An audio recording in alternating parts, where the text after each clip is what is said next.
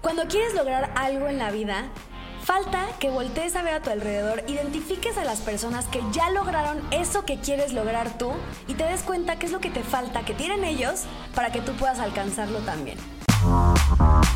Bienvenidos y bienvenidas a un espacio para hablar de todo aquello que nos tomó por sorpresa, de los pros y de los contras de la vida adulta y de temas sociales que solo se pueden hablar de una manera. ¿Cómo va?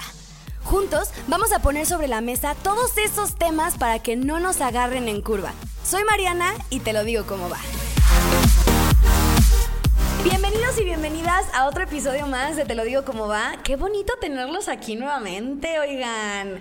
Gracias por su tiempo, gracias por este tiempo que le dedican a escucharlo. Ojalá que sea súper valioso para ti que me estás escuchando este episodio, porque para mí sí fue valioso, porque la verdad es que es una enseñanza que pues la vida me la ha dado conforme el tiempo ha pasado. Y si te la puedo compartir y te hace clic, no, bueno, ya me doy por bien servida. Acuérdate que estamos en Spotify y también estamos en YouTube. Y a mí me puedes encontrar en Instagram como arroba marianagzgz. Ya sabes, ahí podemos cotorrear. Platícame lo que quieras. Algún tema que te esté quitando la paz interior que a lo mejor quisieras que discutamos. No soy experta, ya saben que todos los temas que yo les platico aquí son de mero corazón y son para que tú que los escuches, te anticipes un poco a lo que puede llegar a venir eventualmente. Y así te lo digo como va. Y hoy te voy a hacer una pregunta. ¿Qué es eso que te falta para que logres lo que en verdad quieres? ¿Y qué te falta a ti? No te estoy preguntando ¿Qué falta? No, pues que es que me falta dinero para viajar por el mundo. Y es que me falta que mi jefe se dé cuenta que estoy súper buena en lo que hago para que me ascienda. A veces está cañón darnos cuenta de eso, ¿no? Porque pues por algo no lo, no lo hemos logrado, ¿no? O sea, si hay algo que queremos lograr y por algo no lo hemos logrado, nos hacemos este cuestionamiento. Creo que si sabríamos la respuesta a esta pregunta, estaríamos en la cima de todos nuestros sueños y de todas nuestras metas porque ya nadie nos lo cuenta, ya lo logramos. ¿Qué es eso que te falta para que logres lo que en verdad quieres? No significa que estés lejos de alcanzarlas, para nada. O sea, no que no tengas la respuesta a esta pregunta significa que estés lejos de tu meta o lejos de tu sueño. Más bien, significa que necesitas hacerte consciente de lo que te está faltando a ti mismo o a ti misma para poderlo lograr. Y es un ejercicio sumamente difícil cuando de repente te haces consciente de que estás haciendo a lo mejor las cosas bien según tú, vas por buen camino, estás viendo a los demás lograr sus metas y tú no. Muchos y me voy a, voy a hablar, no voy a generalizar, voy a hablar por mí, vamos por la vida quejándonos de lo que no tenemos, quejándonos de eso que no hemos cumplido o de eso que anhelamos con todas nuestras fuerzas pero que aún no hemos conseguido. Nos quejamos y nos quejamos y nos quejamos. Nos quejamos pensando que eso va a solucionar algo.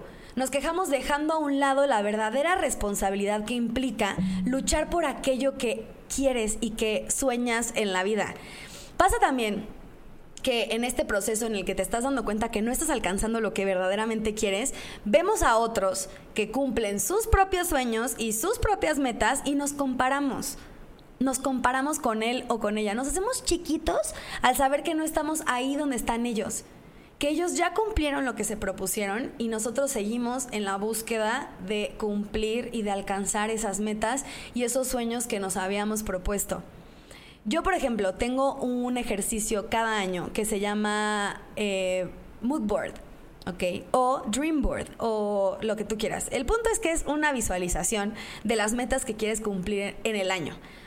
Esas metas muchas veces no se cumplen y no se cumplen a lo mejor porque no es el tiempo para cumplirse y no es, eh, a lo mejor no trabajaste lo suficiente, pero cada año cuando concluye esa, esa temporada en la que yo planteé mis metas en un mood board, me hago la reflexión de decir, a ver, ¿qué hiciste y qué no hiciste para alcanzar esas metas? ¿Dónde estás parada? ¿Cuáles sí, cuáles sí cumpliste y cuáles no cumpliste? Pasa también que hay gente que a lo mejor tiene el trabajo de nuestros sueños y en lugar de que nosotros sintamos admiración por él o por ella, sentimos celos y nos volvemos a quejar. ¿Qué hizo él que no hice yo? ¿Qué está haciendo ella que no estoy haciendo yo? ¿Por qué él y no yo? ¿Qué estoy haciendo mal? Si alguna vez te han pasado estas preguntas en la cabeza, creo que estás direccionando tu energía de manera incorrecta. Dejamos a un lado la verdadera y la valiosísima lección que estas preguntas nos están dejando. Cuando quieres lograr algo en la vida, Sirve que veas a los demás, a ellos que, que ya cumplieron eso que te estás propuesto y identifiques qué te está faltando para que no llegue aquello que estás pidiendo. Y no necesariamente para que los imites o los copies o hagas exactamente lo que los otros están haciendo, sino para que te des cuenta de qué está bloqueándote eso que quieres conseguir. Visualiza a la persona que más admiras. Visualiza su vida, visualiza su relación, si es lo que tú quieres conseguir, una relación estable, visualiza su situación económica, su situación familiar, si viaja o no viaja, todas esas cosas, si es feliz o no es feliz, todo eso que a lo mejor tú quisieras alcanzar, visualízalo en la persona que lo admira, que admiras. Ahora identifica qué aspectos de él o de ella se parecen a ti. ¿Qué aspectos tienes tú que también tiene esa persona? ¿Qué hábitos tienen en común? ¿Cómo se desenvuelven en la vida los dos o de manera similar? Ahorita vamos a entrar en detalle justo ese tema para que sepas que a lo mejor el voltear a ver a los demás puede servirte de impulso y de motivación para cumplir en la vida todos tus sueños y no necesariamente como un freno de comparación que hace que viajes todavía más lento, porque eso sucede cuando nos comparamos. Estamos tan distraídos volteando a ver al de al lado, volteando a ver el... Hay un dicho que dice, volteas a ver el jardín del de al lado mientras el tuyo se está secando. Entonces, ahorita vamos a entrar en detalle de eso, pero quiero hablar sobre Jim Rohn. Jim Rohn es un empresario estadounidense. Él es autor y orador motivacional y él lo dijo súper bien. Somos el promedio de las cinco personas con las que más pasamos el tiempo. Y estoy hablando del entorno de personas que has construido hasta el día de hoy. A lo mejor estas personas o mediante estas personas tú puedes estar adquiriendo pensamientos, estilos de vida, reacciones, visiones, acciones y todo lo que estas personas transmiten si logras verlo con la intención correcta. Porque si estás viéndolo con la intención incorrecta, estás haciendo exactamente lo mismo, pero atrayendo de manera negativa resultados a tu vida. Me acuerdo perfecto que alguna vez alguien me dijo, observa a la persona que lleva más tiempo haciendo lo que tú haces. Y si visualizas viviendo la vida de esta persona, estás en el lugar correcto. Si no, deberías de cambiar el rumbo. Esto me pasó cuando yo estaba en el radio. No voy a echar tierra ni nada. El radio fue una de las experiencias más hermosas de toda mi vida. La verdad es que me formó muchísimo como profesional, me formó muchísimo como persona. Lo disfruté, no se imaginan de qué manera, pero yo visualicé a, a la persona que llevaba más tiempo que yo y que era como el top de tops en el radio y ya vi su ritmo de vida y no era algo que yo visualizaba para el ritmo de vida que yo quería llevar. Y no que porque fuera malo, simplemente no era para mí. Entonces me di cuenta que estando en el radio, no que estuviera desperdiciando mi tiempo, porque la neta no creo que desperdicié mi tiempo, pero no estaba enfocando mi energía y no estaba inspirándome de las personas correctas.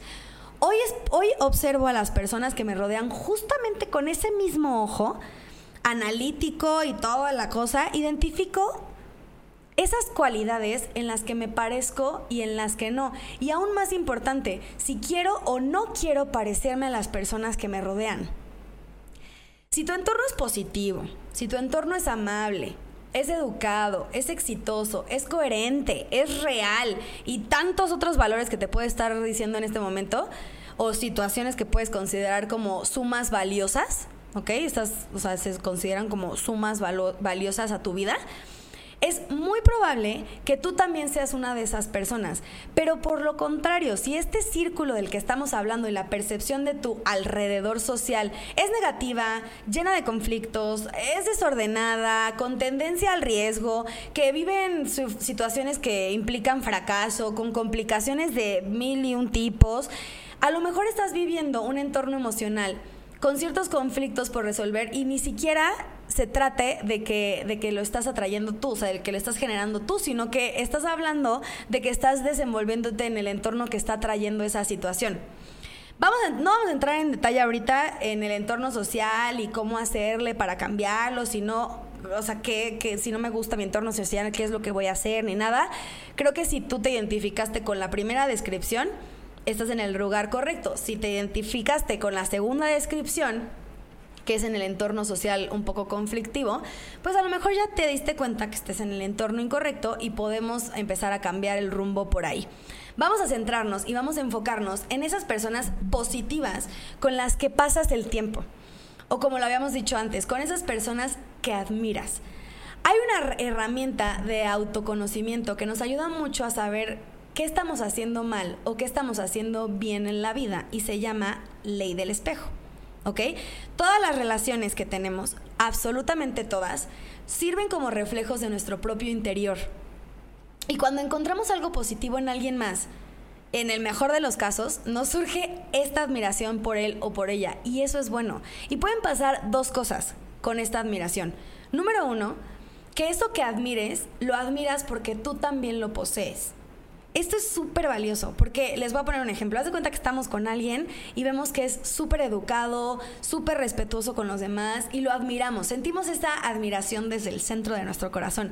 Puede ser un rasgo que nos llame la atención porque nosotros buscamos convivir con gente así y queremos tener gente así cerca, porque nosotros somos así. Entonces, si alguien es de la manera contraria, pues obviamente resuena con nosotros y pues no queremos pasar tiempo con esta persona, estamos de acuerdo. Entonces, ese es el primer punto. Cuando admiramos a alguien puede ser porque es por una cualidad que nosotros poseemos. Hay otro punto que es cuando admiramos a alguien y nos damos cuenta que esa es una cualidad que nos falta y que desearíamos tenerla. Ahí es donde puedes darte cuenta que esta admiración que ves en alguien más está mostrándote el extremo opuesto de tus carencias, ¿ok? De esos rasgos que valoramos como verdaderamente positivos, pero que no somos incapaces de alcanzar. Esos son los dos tipos de admiraciones, ¿ok? Y las dos son positivas, porque una te, te, hace darte cuenta que estás en el lugar correcto, rodeada de las personas correctas, y el otro te despierta un cambio que deberías de generar en tu interior.